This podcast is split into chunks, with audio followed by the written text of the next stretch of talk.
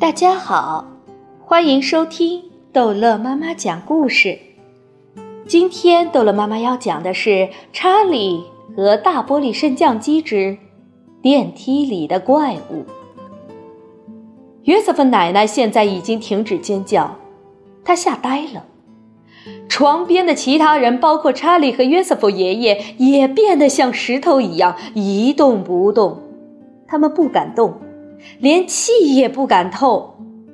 王克先生听到第一次尖叫声，就赶忙转过头去看，立刻也和其他人一样变成了哑巴。他站着一动不动，看着电梯里的东西，嘴巴微微张开，眼睛睁圆，像是两个车轮。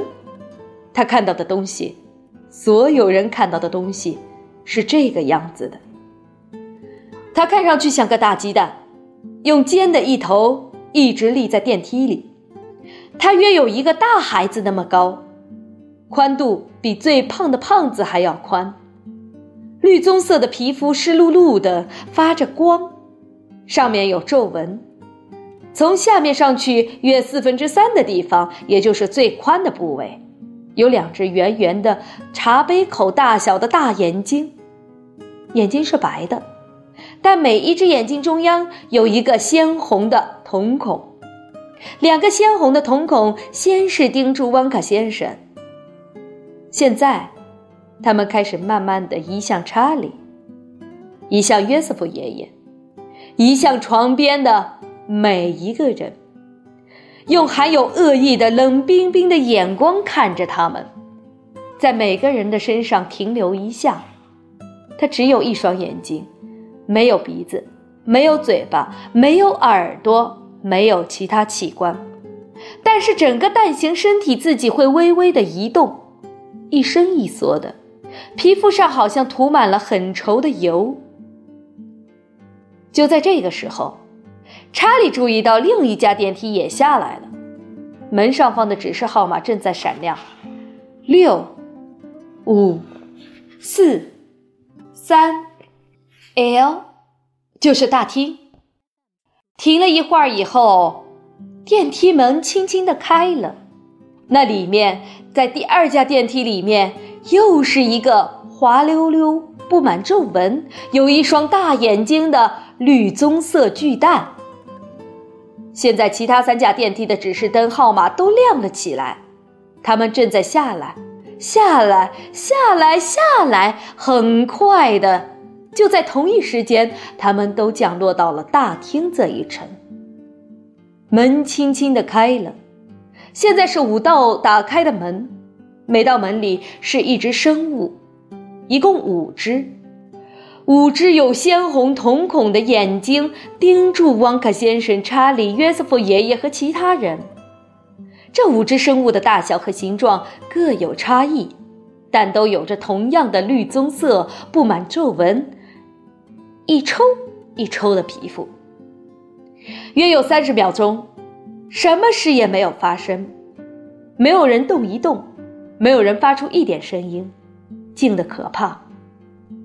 这样疑神疑鬼也是很可怕的。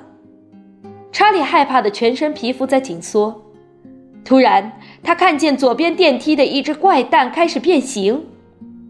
他的身体慢慢的越变越长，越变越瘦，略偏左弯向电梯的天花板，像条蛇一样弯得极其好看。伸到左边的电梯顶以后，又开始沿着电梯顶向右弯下来，全成一个半圆形。接着，底部也开始伸出来了，像一条尾巴，顺着地板生长。伸向左边，最后，这只原先像个巨蛋的生物，这时候看上去像一条弯曲的长蛇，尾巴着地，全身竖立着。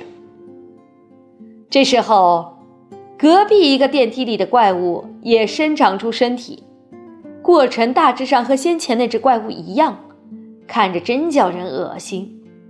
它扭来扭去，但变出来的形状和以前一只。也有些不同，它不是完全靠尾巴来平衡身体。